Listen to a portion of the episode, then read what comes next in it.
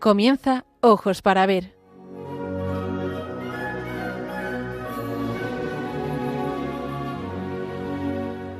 Un programa hoy dirigido por Ana Ruiz Zapata.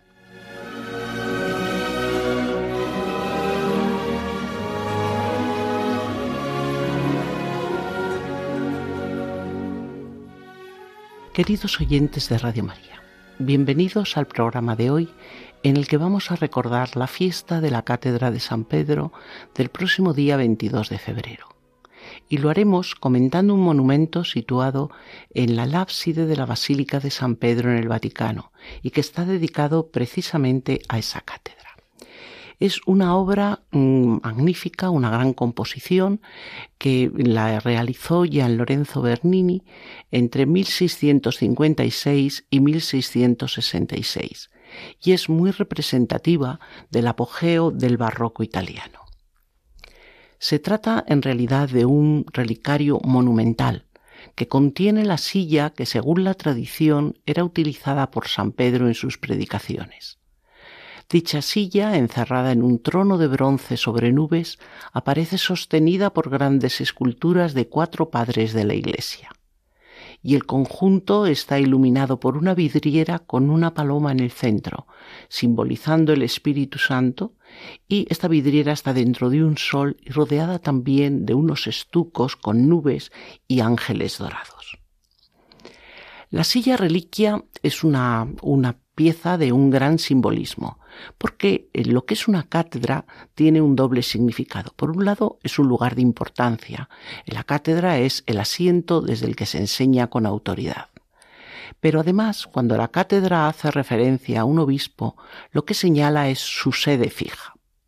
Y por eso el trono de San Pedro, cátedra y sillas vacías, nos dice que sea quien sea el que la ocupe, según vaya sucediéndose los papas, aquí lo que se encuentra es la sede del papado, y así visualiza el magisterio de la Iglesia.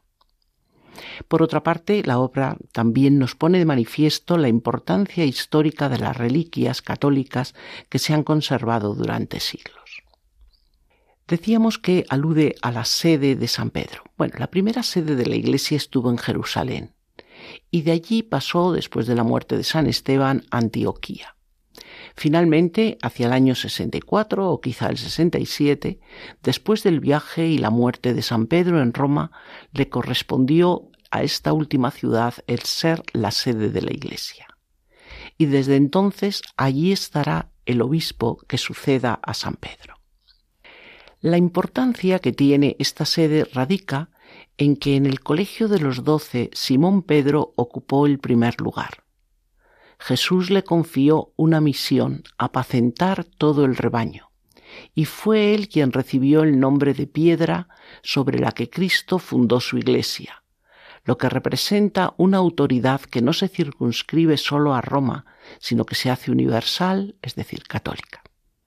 La Cátedra de San Pedro, por tanto, es el símbolo de la doctrina católica sobre la sucesión y la autoridad del episcopado, fundamentada en el mandato de Cristo a San Pedro y también a sus sucesores romanos. Representa la sede donde se asienta el poder, la base que permanece a lo largo de los cambios y a lo largo de la historia. La existencia de una fiesta litúrgica específica dedicada a ella corrobora su prestigio. A la fiesta de la Cátedra de San Pedro se le supone una memoria antiquísima en la Iglesia romana, pues ya aparece atestiguada en liturgias occidentales tan tempranas como la de Positium Martyrum del año 354. Dicha fiesta, desde sus inicios, se vinculó a la veneración de la reliquia de la sede y traduce lo que tantos cristianos de los primeros siglos habían experimentado y que San Jerónimo dijo con estas palabras. He decidido consultar la cátedra de Pedro donde se encuentra la fe que la boca de un apóstol exaltó. Vengo ahora a pedir un alimento para mi alma, donde un tiempo fui revestido de Cristo. Yo no sigo un primado diferente del de Cristo por eso me pongo en comunión con tu beatitud, es decir, con la cátedra de Pedro. Sé que sobre esta piedra está edificada la iglesia. En el pasado y desde el siglo IV se celebra en dos fechas. El 22 de febrero, considerado el aniversario del día en que Pedro, junto al lago Tiberíades, fue de nuevo nombrado por Cristo como roca de su iglesia, pero también el 18 de enero, que es la memoria del día en que el apóstol celebró su primer servicio con los fieles en la ciudad eterna. Tras la reforma que siguió al Concilio Vaticano II, el calendario litúrgico católico del rito romano lo festeja simplemente el 22 de febrero. Pero la doble celebración tenía su explicación y se realizaba en dos sedes diferentes. Una era la Basílica Vaticana, donde la fiesta era el 22 de febrero, y la otra el cementerio de la Vía Salaria, y allí la fiesta correspondía al 18 de enero. En cada una de ellas se veneraba como reliquia una silla, es decir, una cátedra, que la tradición decía había sido utilizada en su día por el apóstol para presidir la asamblea de los creyentes. La reliquia de la catacumba de la Vía Salaria desapareció a raíz de las invasiones bárbaras del siglo V, que entraron por este camino a la ciudad devastando y robando en iglesias y cementerios. Respecto a la que nos interesa, sabemos que la cátedra en un principio estuvo en la pequeña capilla de Santa Prisca, una iglesia construida sobre una domus del siglo II, en el Aventino. Pero durante el pontificado de San Damaso y por deseo del Papa fue trasladada al nuevo baptisterio de San Pedro en el Vaticano. Allí, tras celebrar los bautismos, los neófitos con túnicas blancas eran conducidos desde la pila bautismal a la presencia del pontífice, que sentado en dicha cátedra les administraba el sacramento de la confirmación. Dicha reliquia ha llegado en nuestros días pero envuelta en la tradición y la leyenda. Durante la Edad Media era costumbre exhibirla a los fieles una vez al año a partir del siglo XIII, según atestigua una predicación de San Antonio de Padua en 1231, la cátedra fue objeto de culto público y cada 22 de febrero procesionaba en la basílica colocada sobre un altar y expuesta todo el día a la veneración de los fieles. Normalmente estos pasaban por ella cintas, trozos de tela y si podían también se llevaban alguna astilla del asiento. Por otra parte, se utilizaba para entronizar solemnemente al nuevo Papa. Pero esta práctica cesó a principios del siglo XIV al instalarse el papado en Aviñón. Con posterioridad fue llevada a una capilla junto a la entrada de la basílica y allí permaneció casi un siglo. Y poco antes del jubileo de 1450 sabemos que estaba sobre el altar de la capilla de San Adriano, de donde se hubo de trasladar en 1576 por los trabajos de construcción de la nueva basílica. En 1656, para preservar esta preciosa reliquia y exaltar su significado, Bernini, por mandato de Alejandro VII, recubrió con bronce la cátedra Petri, situándola sobre el altar del ábside de San Pedro en una magnífica obra que es la que hoy comentamos y desde entonces durante 200 años no se volvió a exhibir en público. Pero para la fiesta del 22 de febrero en el Vaticano se conserva la costumbre de decorar el altar de la cátedra con muchas velas, así como de vestir con suntuosos ropajes, que son la triple tiara, el anillo del pescador y un manto púrpura, la imagen de San Pedro llamado el pescador, que está situada en un ángulo de uno de los machones de la cúpula, en la esquina de la nave de la epístola frente al altar de la confesio y el baldaquino de Bernini. Dado que a partir de la construcción del monumento de Bernini, la silla original, es decir, lo que realmente es la cátedra Petri, ya no era visible, en 1705 Clemente VII encargó una copia exacta que actualmente está expuesta en el tesoro de la Basílica de San Pedro. A partir de ese modelo podemos describirla. Es una silla que levanta unos 56 centímetros del suelo, tiene 90 centímetros de ancha y 64 de profundidad. El respaldo de 105 centímetros está formado por cuatro arcadas que descansan sobre pequeñas columnas y acaba en un tímpano ornamentado con tres óculos. De este modo, la altura total de la silla es de 143 centímetros. En la parte frontal hay 18 pequeñas tablillas de marfil con grabados de los trabajos de Hércules y animales fabulosos. Y el tímpano está rodeado de tiras de marfil con arabescos grabados. Por otra parte, a la derecha e izquierda del asiento hay cuatro fuertes aros de hierro para palos de transporte. En 1867, con ocasión del decimoctavo centenario de los martirios de San Pedro y San Pablo, se volvió a exponer la reliquia a la veneración de los fieles. En ese momento los hermanos Alessandri hicieron las primeras fotografías y fue estudiada por dos eminentes estudiosos, el jesuita Rafael Legarucci y el arqueólogo Giovanni Battista de Rossi. Según su examen, la parte más antigua es una pesada silla de brazos sencilla y modesta, hecha de piezas simples de roble con cuatro patas unidas por travesaños y cuatro aros para transportarla, dado que durante siglos fue un elemento de mobiliario litúrgico que se usaba en ceremonias papales. Su madera está muy carcomida y se han cortado distintos trozos en épocas diferentes como reliquias. En fecha tardía, quizá en el siglo IX, fue reforzada con trozos de madera de acacia con incrustaciones de marfil. La parte nueva no hubo ningún intento ya de quitar pequeños fragmentos para convertirlos en reliquias. Según su conclusión, no había razón, por lo tanto, para dudar que la reliquia conservada en el Vaticano fuera la, genuina Cátedra Petri. Sin embargo, entre 1968 y 1974 la silla fue de nuevo extraída del nicho que ocupa en el monumento de Bernini.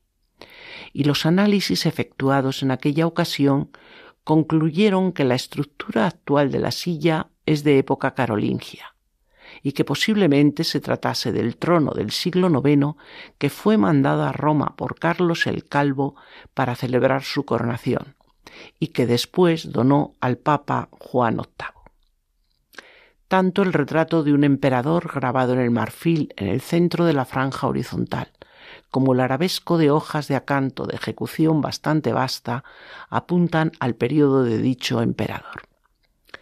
Por último, y si bien existen partes mucho más antiguas, se llegaron a la conclusión que ninguna de ellas era anterior al siglo VI, es decir, que no parecía que fuese realmente de la época de San Pedro. Durante los 300 años posteriores a la muerte de Cristo, la Iglesia experimentó un crecimiento constante a pesar de las persecuciones por parte del Estado. Para difundir esa nueva teología, la música jugó un papel fundamental. Ya el Nuevo Testamento nos habla de que los cristianos tenían un gran repertorio de salmos, himnos y cánticos espirituales, con mucha influencia de la liturgia judía. Después los entornos culturales dieron lugar a diferentes variantes fundamentales. Por un lado estuvieron las músicas orientales, de las liturgias orientales de Siria y Bizancio, y las occidentales de Roma, de Milán, que es la ambrosiana, de Francia, la galicana, y de España, que es la mozárabe. Todas estas variantes litúrgicas tuvieron un periodo de desarrollo entre los siglos IV y V. Eh, la música asociada a esta iglesia cristiana primitiva siempre es vocal, normalmente para voces masculinas. Los textos pueden ser cantados por un coro completo, por un solista contestado por el coro o por dos coros que se responden o alternan fragmentos de texto. Los textos siempre religiosos y en Occidente siempre en latín. Asociado a la primitiva Iglesia de Roma encontramos el canto romano antiguo un repertorio litúrgico de canto llano. A diferencia de otras tradiciones de canto litúrgico occidental, el romano antiguo tiene mucho que ver con el, canto gregoriano que después le fue suplantando gradualmente, ya a partir de los siglos XI y XII. Eh, pero a pesar de esta estrecha relación, son eh, dos tipos de música diferentes. Vamos a escuchar un ejemplo de este canto romano, Ec dies quam fecit Dominus, este es el día en que actuó el Señor, inspirado en el versículo 24 del Salmo 118.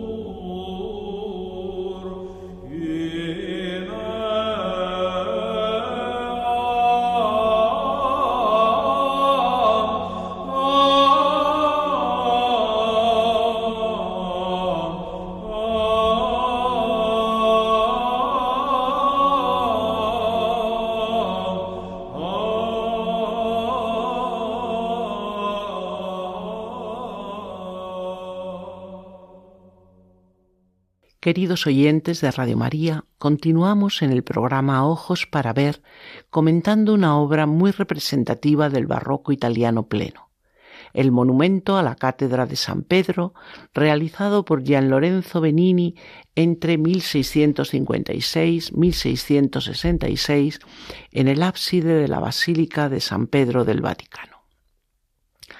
Para comprender el sentido de la obra es preciso detenerse en el lugar en que se encuentra. La Basílica de San Pedro, sin ser la Catedral de Roma, tiene el privilegio de preservar una historia extraordinaria que hizo del Mons Vaticanus la sede definitiva del pontífice romano. El edificio que conocemos hoy como tal es un monumento imponente de 218 metros de largo, 136 de altura hasta su cúpula y diseñado en pleno renacimiento por los arquitectos y artistas más sobresalientes del momento, para dejar así testimonio de la grandeza de la Iglesia católica. Pero la construcción actual poco tiene que ver con la basílica original del siglo IV a la que llegó la reliquia de la cátedra.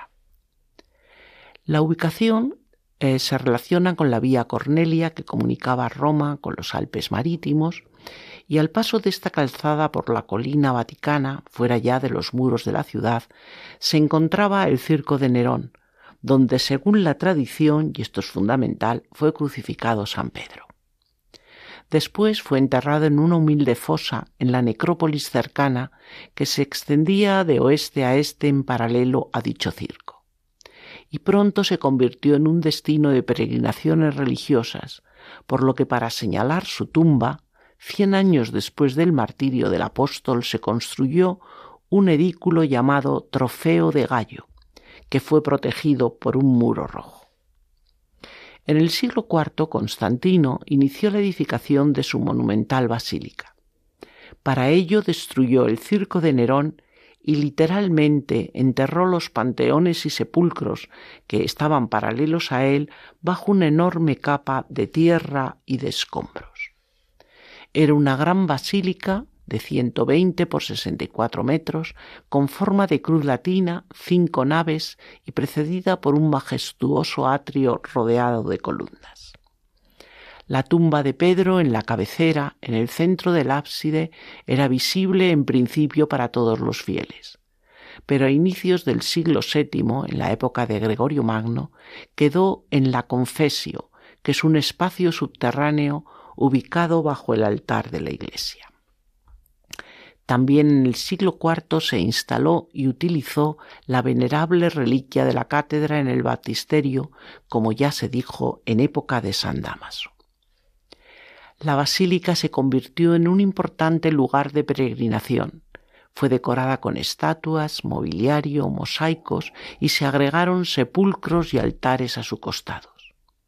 A finales del siglo XV, tras el periodo del papado de Aviñón, la edificación constantiniana se encontraba muy deteriorada y amenazaba con derrumbarse. Por eso el Papa Julio II, en el año 1505, decidió de una construcción de una basílica ex novo, acorde con la nueva estética renacentista.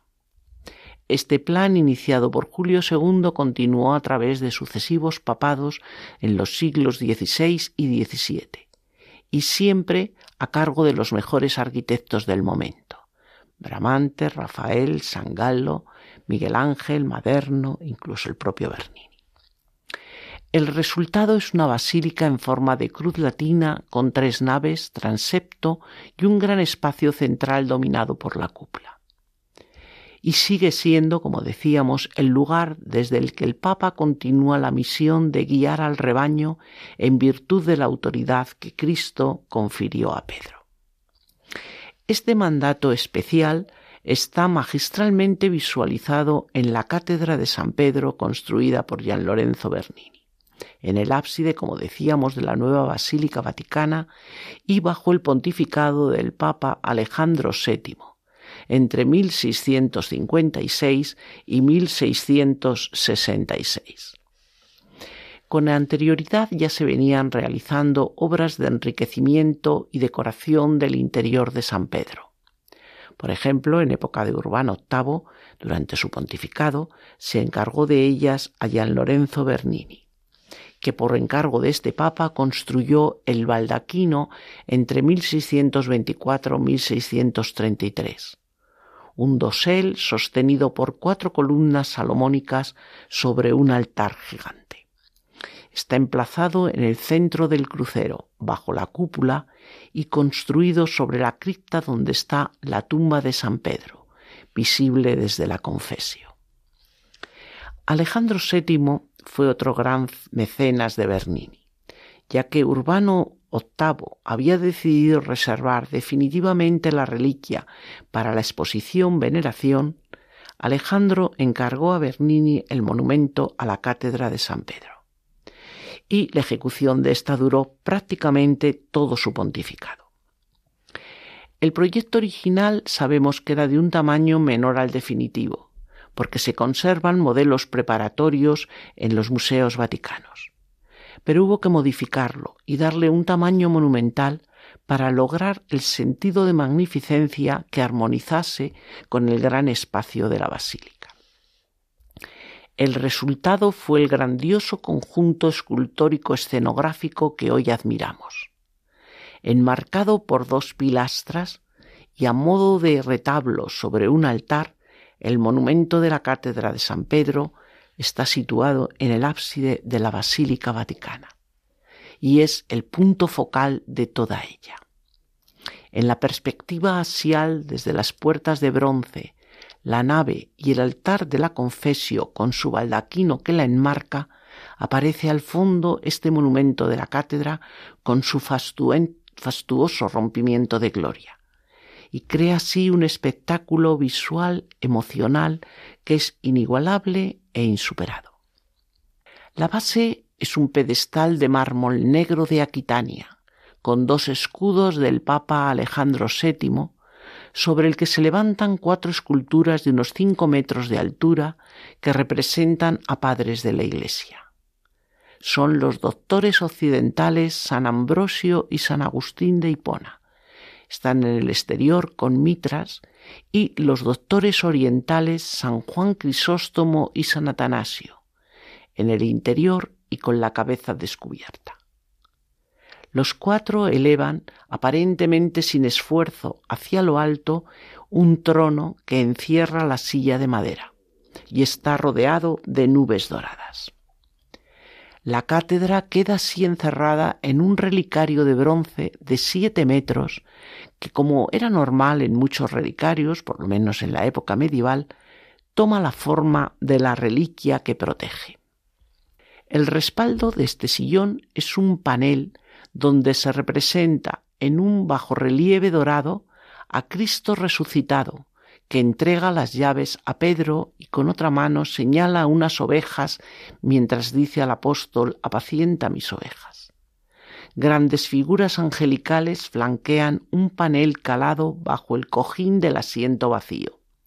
Están a los dos lados de la simbólica silla de bronce custodiando la verdadera silla, la reliquia de madera que se encuentra detrás.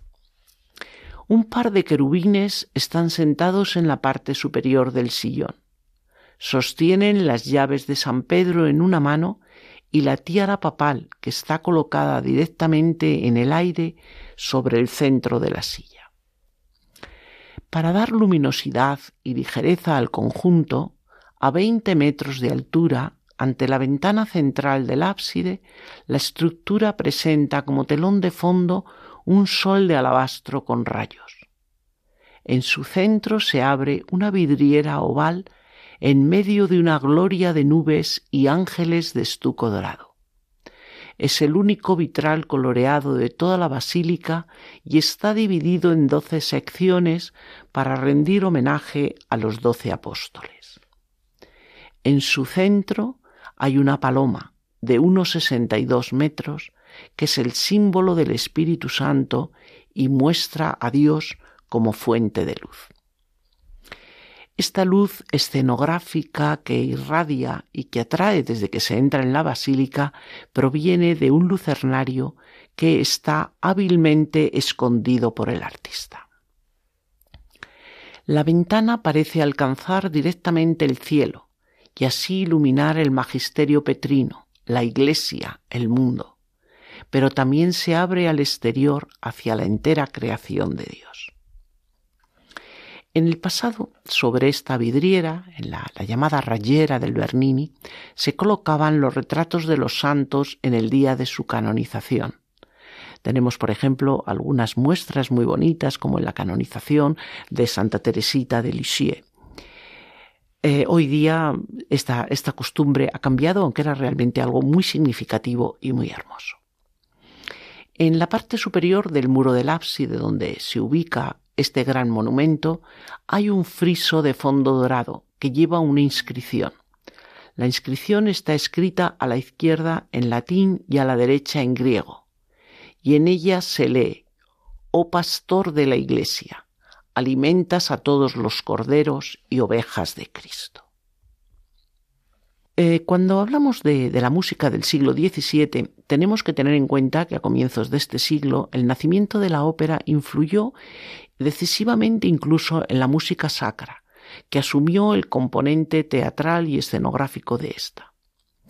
Las características que más y mejor definen esta etapa musical fueron asumidas con absoluta naturalidad dentro de la Iglesia, y así el estilo concertato, el uso del bajo continuo o la armonía tonal formaron parte de la música sacra, en la que aparecen además géneros nuevos como la cantata, el oratorio, la pasión. Antonio Vivaldi, uno de los grandes compositores del barroco y gran innovador, refleja a menudo este estilo operístico de la época en su música religiosa. Vamos a escuchar sus Cepi Israel, que es el breve movimiento séptimo de su Magnificat.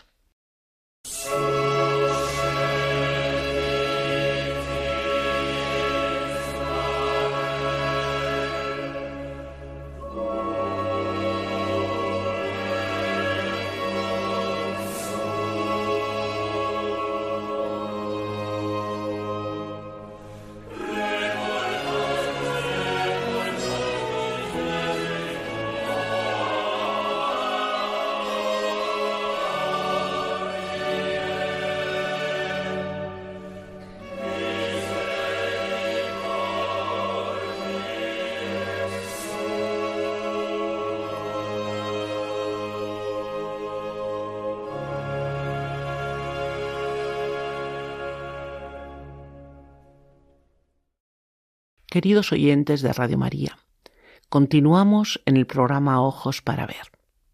Hoy está dedicado a una obra muy representativa del barroco italiano, el monumento a la Cátedra de San Pedro que realizó en Lorenzo Bernini entre 1656 y 1666 en el ábside de la Basílica de San Pedro del Vaticano.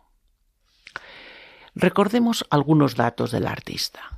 Gian Lorenzo Bernini era hijo ya de un artista, de un artista napolitano, nació en Nápoles el 7 de diciembre de 1598.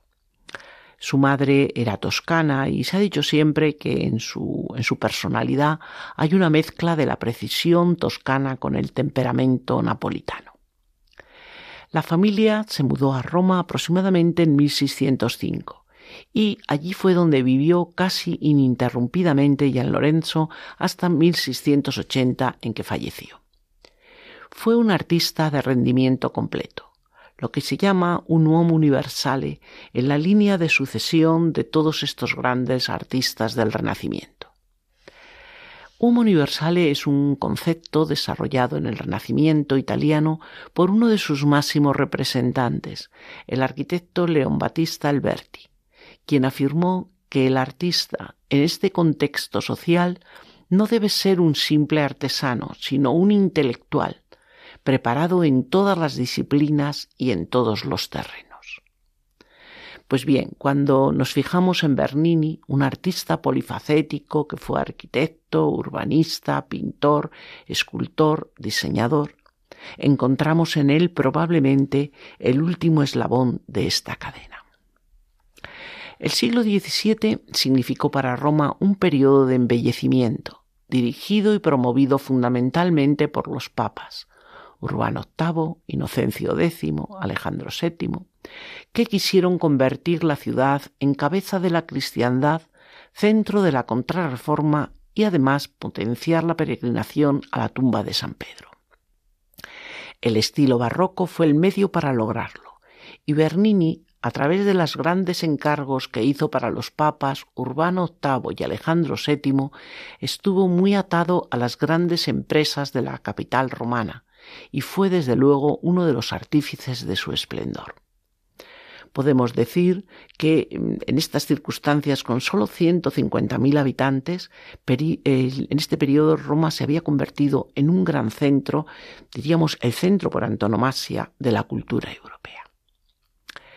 Bajo el Papa Urbano VIII, Bernini recibió la primera de las varias comisiones para San Pedro, el enorme baldaquino al que antes nos referimos. Y bajo el Papa Alejandro VII realizó la cátedra Petri, que hoy estamos analizando, y también diseñó la Plaza del Vaticano, esa plaza que conduce a la iglesia, un espacio ovalado definido por dos columnatas independientes y que el mismo artista comparó con la imagen de la Iglesia Madre que extiende sus brazos para acoger a los fieles. Como escultor, que es el, tema, digamos, y el aspecto que hoy nos interesa, su obra refleja a la perfección todos los valores del barroco. Al integrar los diferentes lenguajes artísticos, definió además la idea del teatrum sacrum, con la fusión de arquitectura, escultura, pintura y luz, que es algo que podemos ver claramente en nuestra obra de hoy. La Catedral de San Pedro es sin duda uno de los monumentos más representativos del barroco.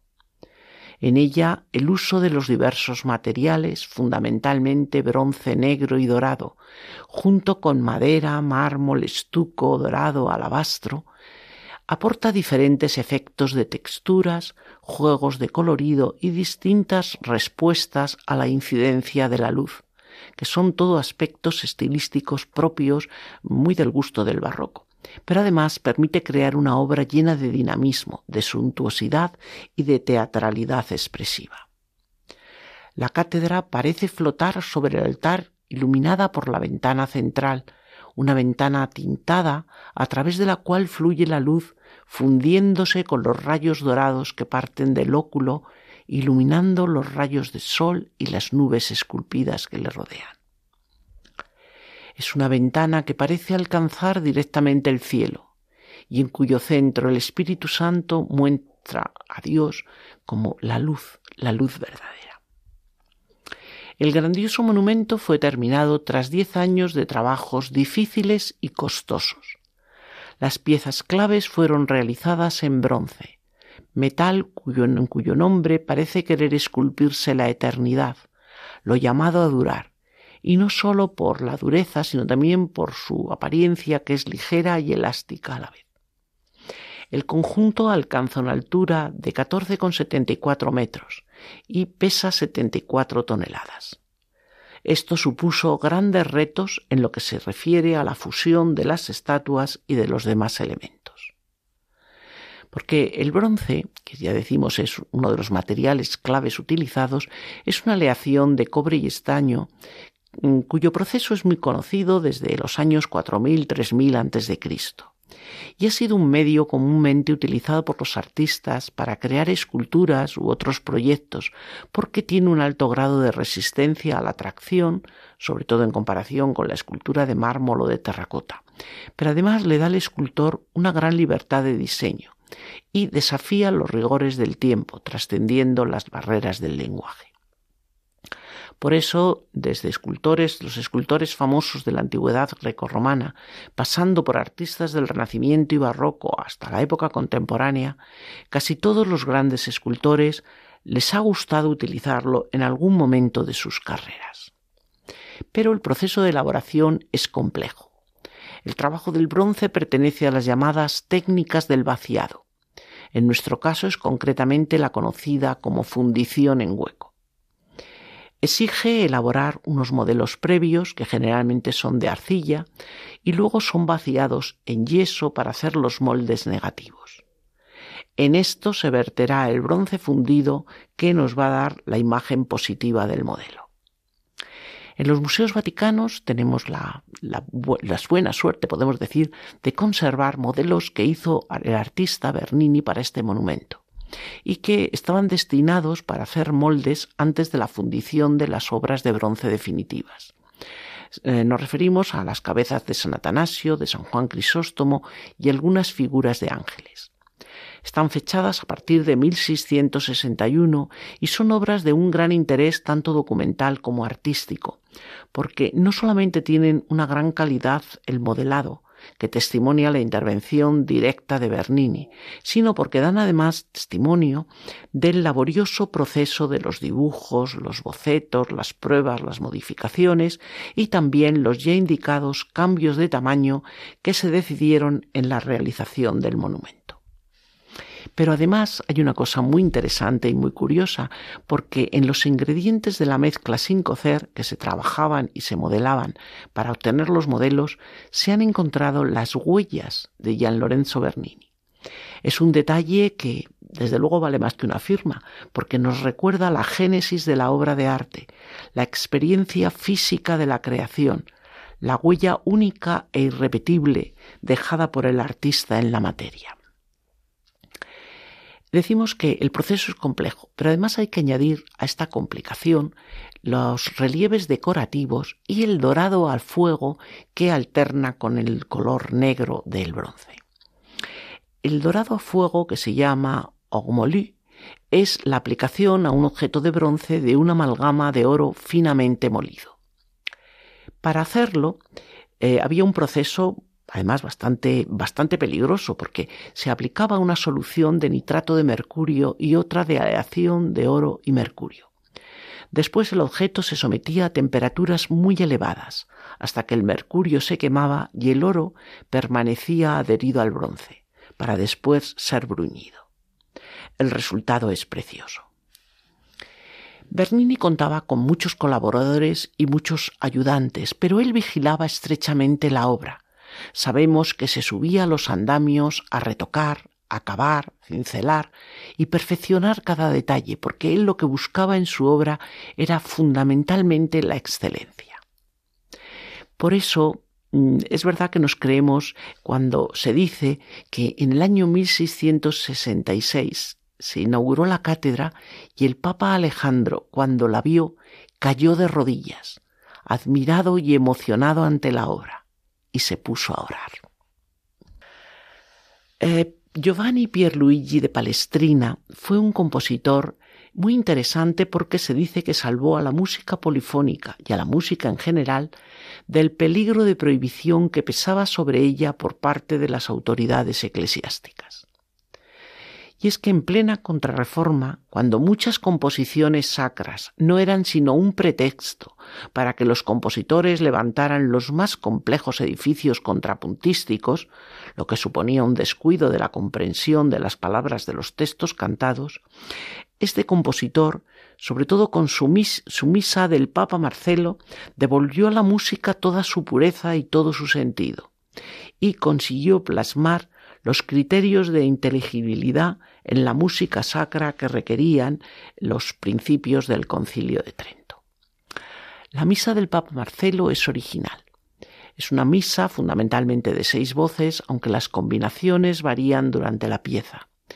Y como en muchas obras contrapuntísticas de Palestrina, las voces se van moviendo principalmente de un movimiento paso a paso y la voz principal sigue estrictamente las reglas de los modos diatónicos. Es una misa eh, que fue muy popular y se fue cantando siempre en la liturgia de las coronaciones papales hasta el año 1963. Vamos a escuchar de ella un fragmento del Gloria.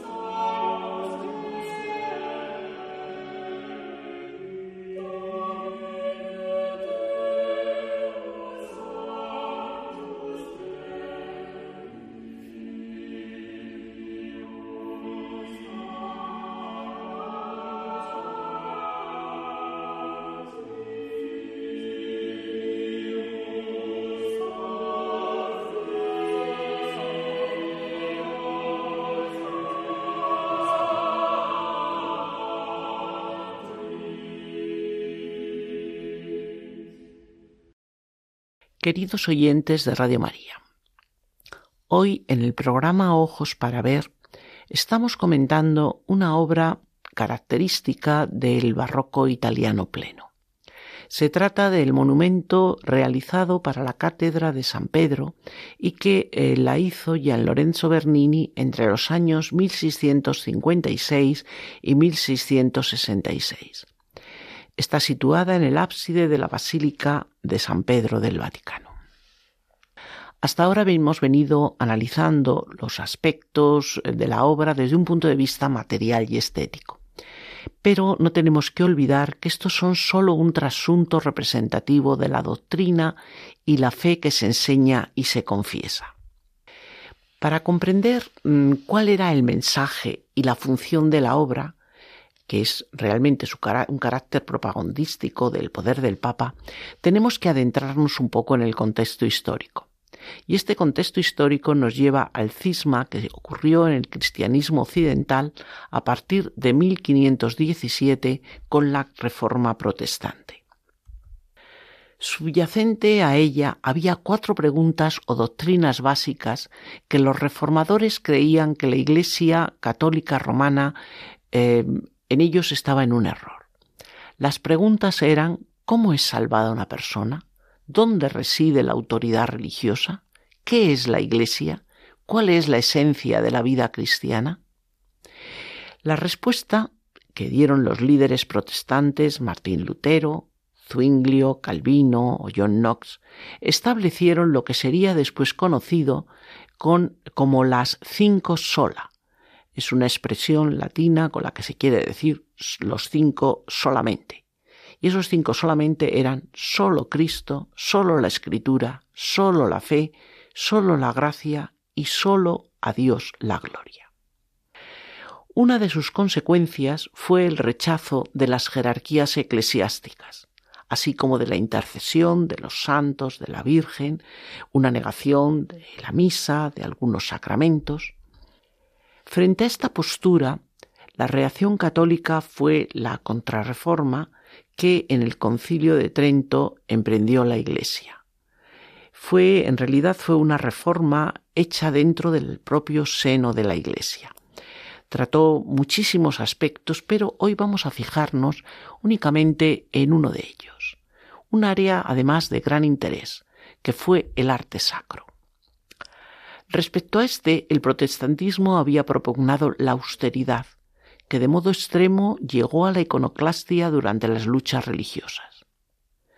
Por su parte, sin embargo, la Iglesia Católica, en la última sesión del Concilio de Trento, la vigésimo en el año 1563, se pronunció sobre el papel del arte estructurando un decreto sobre las imágenes que señalaba las características que debían seguir y las funciones que tenían que cumplir el arte religioso experimentó un vigoroso impulso.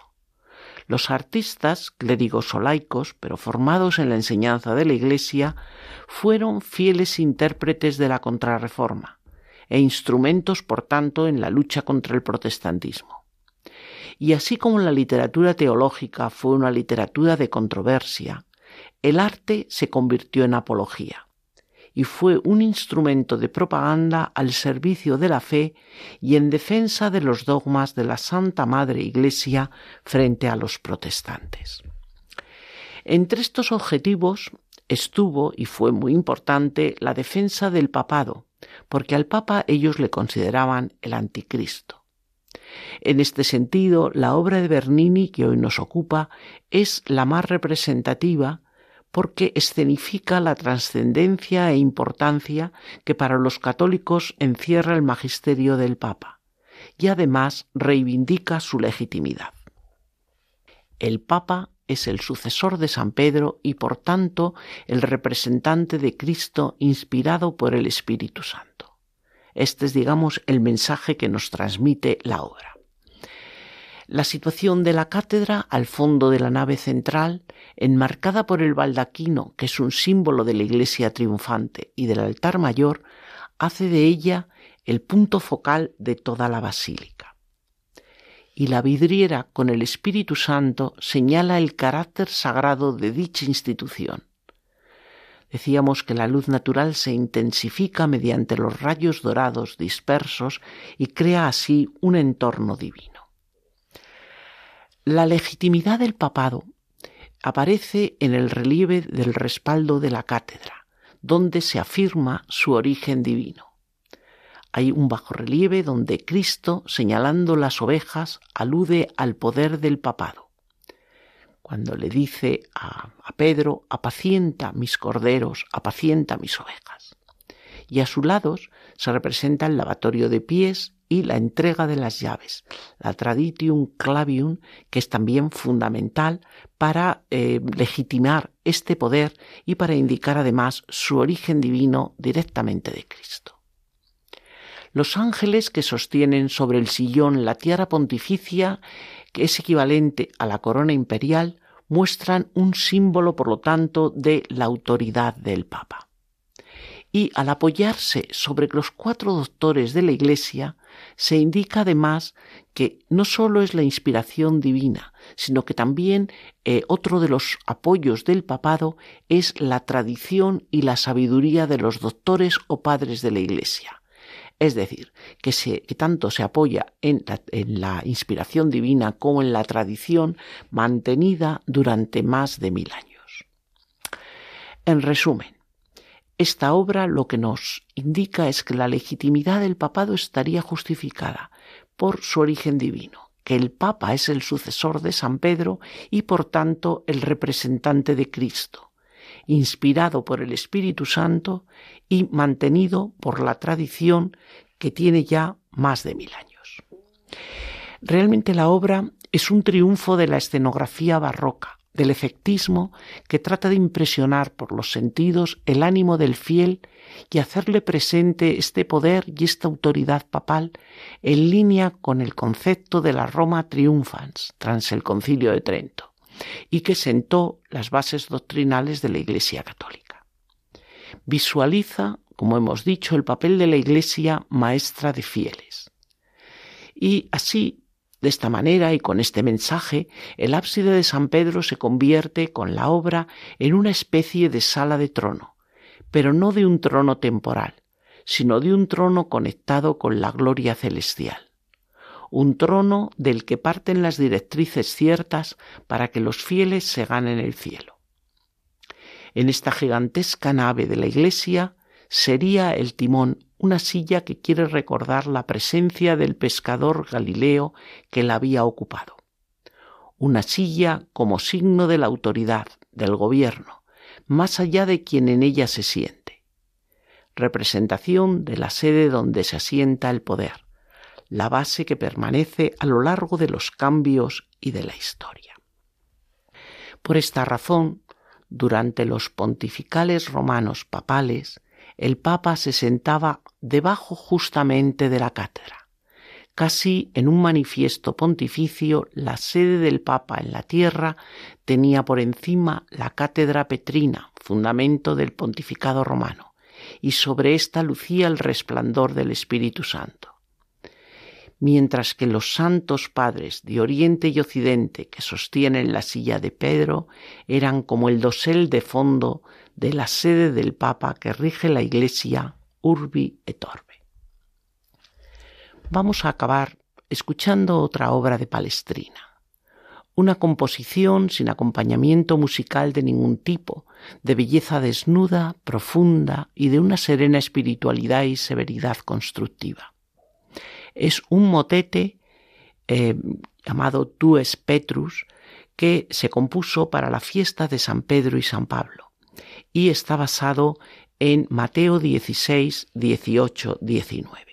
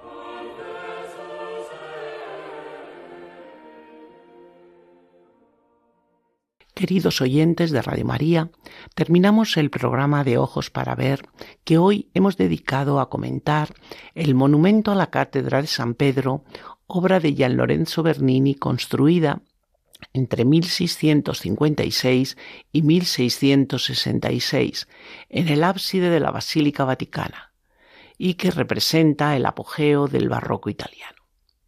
Ha conducido el programa Ana Ruiz Zapata. Si desean volverlo a escuchar, les recordamos que pueden hacerlo en el podcast correspondiente al programa de hoy. Y si quieren alguna aclaración o puntualización, pueden escribir a ojos para ver 7, 7 en número, arroba radiomaria.es.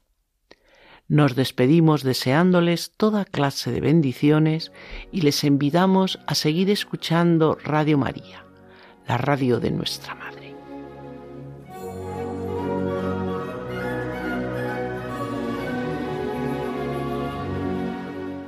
Así finaliza Ojos para Ver.